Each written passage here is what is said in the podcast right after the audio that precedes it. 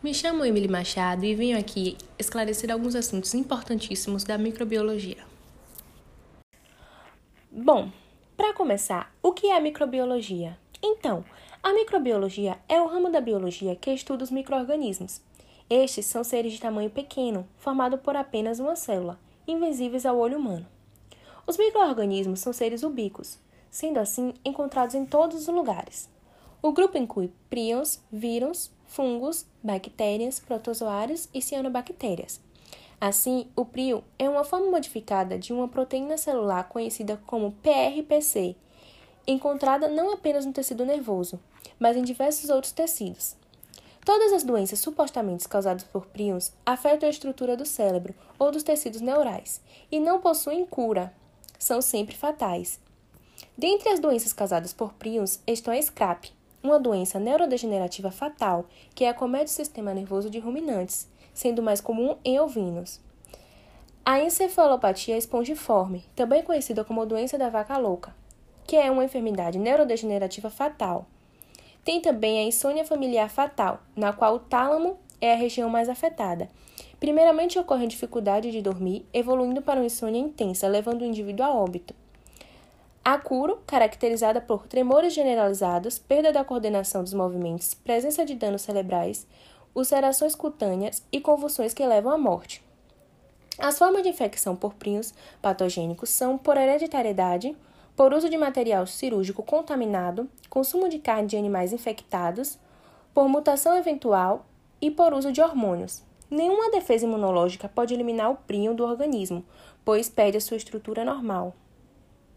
Agora falando sobre os vírus, eles são tão pequenos que a maioria só pode ser vista com o auxílio de microscópio eletrônico. A partícula viral é muito simples estruturalmente, contendo um núcleo formado somente por um tipo de ácido nucleico, DNA ou RNA. Esse núcleo é circundado por uma camada proteica, que é envolta por uma membrana lipídica chamada de envelope. Todas as células vivas têm RNA e DNA podem conduzir reações químicas e se reproduzir com unidades autossuficientes. Os vírus só podem se reproduzir usando a maquinaria celular de outros organismos. Assim, por um lado, os vírus são considerados como organismos vivos apenas quando se multiplicam no interior das células hospedeiras que infectam. Nesse sentido, os vírus são parasitos de outras formas de vida. Por outro lado, os vírus não são considerados organismos vivos, uma vez que são inertes, fora dos seus hospedeiros vivos. Os fungos são eucariotos, organismos cujas células possuem um núcleo distinto contendo material genético celular DNA, circundado por um envelope especial denominado membrana nuclear. Os organismos do reino fungi podem ser considerados unicelulares ou multicelulares. Os fungos não conseguem realizar fotossíntese. A forma unicelular dos fungos são microorganismos ovais, maiores do que as bactérias. Os fungos podem se reproduzir de forma sexuada ou assexuada. Eles obtêm nutrientes através da absorção de soluções de materiais orgânicos do ambiente, seja do solo, da água do mar, da água doce ou de hospedeiro animal ou vegetal. Os protozoários são micróbios unicelulares eucarióticos que se movimentam através de pseudópodes, flagelos ou cílios, apresentam uma variedade de formas e vivem como entidades de vida livre ou como parasitos, absorvendo ou ingerindo compostos orgânicos do ambiente. As algas são eucariotos fotossintéticos que apresentam ampla variedade de formas, e ambas as formas reprodutivas, sexuada e assexuada.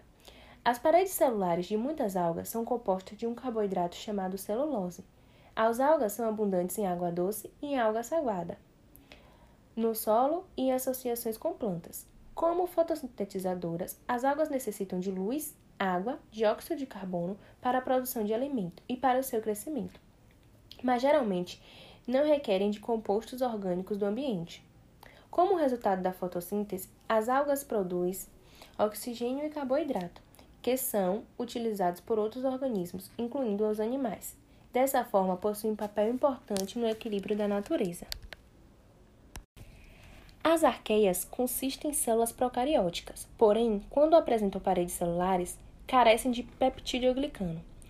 As arqueias são encontradas muitas vezes em ambientes extremos e se dividem em três grupos principais.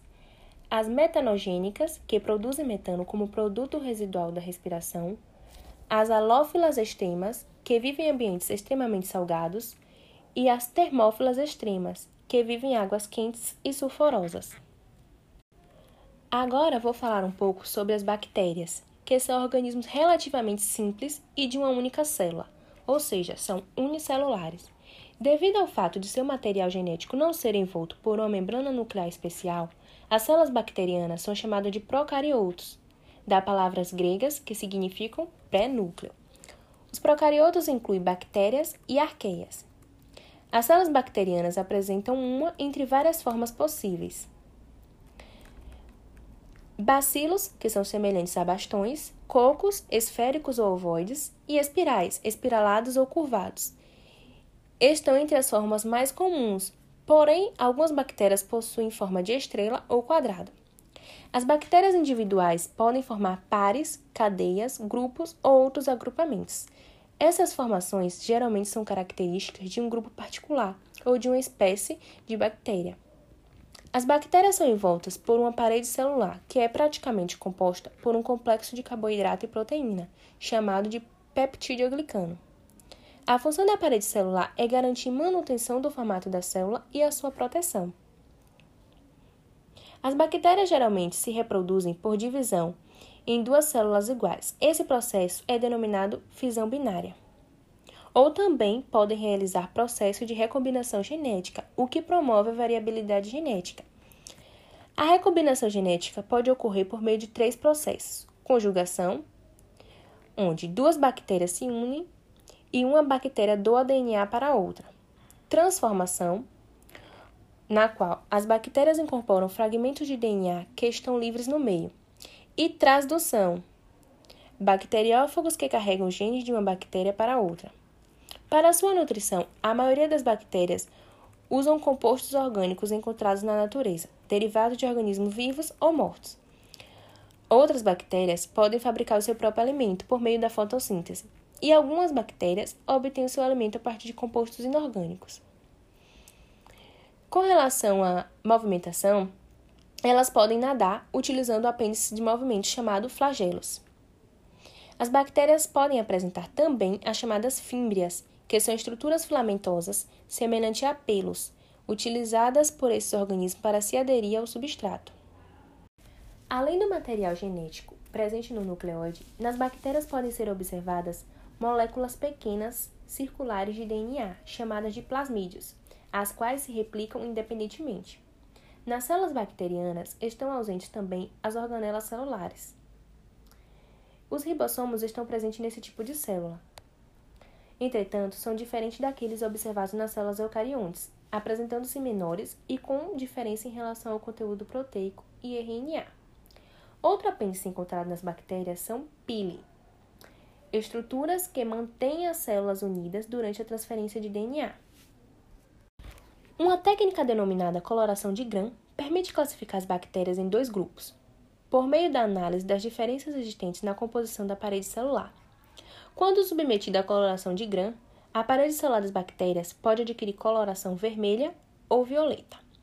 As bactérias gram-positivas se caracterizam por apresentar uma parede celular mais simples e rica em peptidoglicano, já as bactérias gram-negativas, por sua vez, apresentam uma estrutura mais complexa, com menos peptidoglicano. Determinar se uma bactéria é gram-positiva ou gram-negativa é importante para indicar que tratamento deve ser adotado em casos de infecções. O crescimento microbiano é dividido em quatro fases.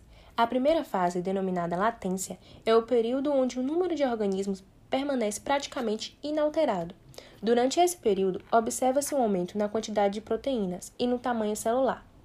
A segunda fase, chamada de logaritmo ou exponencial, as células estão plenamente adaptadas, absorvendo nutrientes, sintetizando seus constituintes, crescendo e se duplicando. Nesta fase são realizadas as medidas de tempo de geração, ou seja, o tempo necessário para dobrar o número de uma população bacteriana.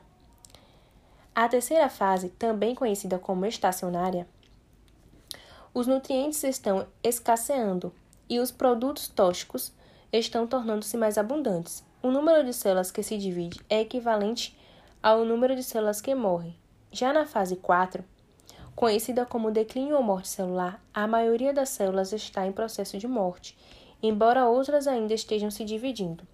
E a contagem total permanece relativamente constante, enquanto a de variáveis cai lentamente.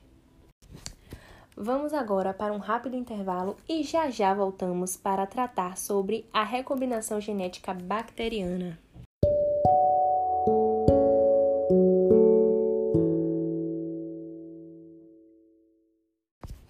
Então, de volta, vou falar agora um pouco sobre a importância da variação genética. A variabilidade genética é a diversidade de alelos presentes nos indivíduos de uma espécie, o que lhes confere diferenças morfológicas e fisiológicas. Dessa forma, permite que os indivíduos respondam de diferentes maneiras às mudanças que ocorrem no ambiente. A variação se dá por meio de mutação ou recombinação. A mutação ocorre alteração nas sequências das bases nitrogenadas do DNA. Podem ser desvantajosas, neutras ou benéficas. E como foi visto, a recombinação é o processo de variabilidade genética que envolve a transferência de material genético entre duas células. A recombinação genética pode ser feita por meio de três processos: conjugação, na qual duas bactérias se unem e uma bactéria doa DNA para outra.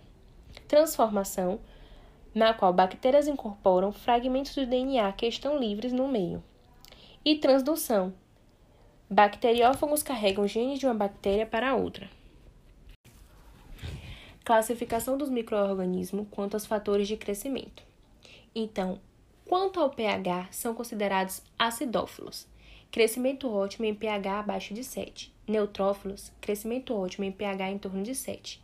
Alcalófilos, crescimento ótimo em pH acima de 7. Quanto à aeração, são classificadas em aeróbios, os quais crescem apenas na presença de oxigênio livre. Anaeróbios, crescem apenas na ausência de oxigênio livre. E microaeróbios, crescem sob a baixa tensão de oxigênio livre. Já os anaeróbios facultativos são anaeróbios, porém crescem em condições aeróbias. Quanto à temperatura, são psicrófilos. Ótimo crescimento a 15 graus Celsius. Psicotrófilos. Ótimo crescimento a 7 graus Celsius. Mesófilos. Ótimo crescimento a 35 graus Celsius. Termófilos. Ótimo crescimento a 55 graus Celsius. Extremófilos ótimo crescimento a 90 graus Celsius. Quanto à pressão osmótica, são considerados hipotônicos. Devido à menor concentração de sais no meio, a bactéria absorve líquidos em excesso. São considerados isotônicos quando a concentração de sais no meio está em equilíbrio com o citoplasma bacteriano. E são considerados hipertônicos devido à maior concentração de sais no meio, onde a bactéria perde líquidos em excesso. Agora uma pergunta muito importante. Por que é necessário controlar o crescimento microbiano? Bom, o crescimento microbiano é fundamental para prevenir a contaminação dos alimentos, infecção no homem, nos animais, contaminação de medicamentos, cosméticos, águas e do meio ambiente. A destruição ou remoção das formas de vida e de vírus podem ser de forma total em objetos do ambiente utilizando esterilizantes ou de forma parcial em superfícies inanimadas, tecidos vivos, alimentos e utensílios, usando desinfetantes, antissépticos, sanitizantes, respectivamente. Com relação aos métodos de controle do crescimento microbiano, existem métodos físicos, químicos e biológicos. Como método físico, temos a ação mecânica, que ocorre a remoção de sujidades por meio da lavagem das mãos, utensílios e equipamentos.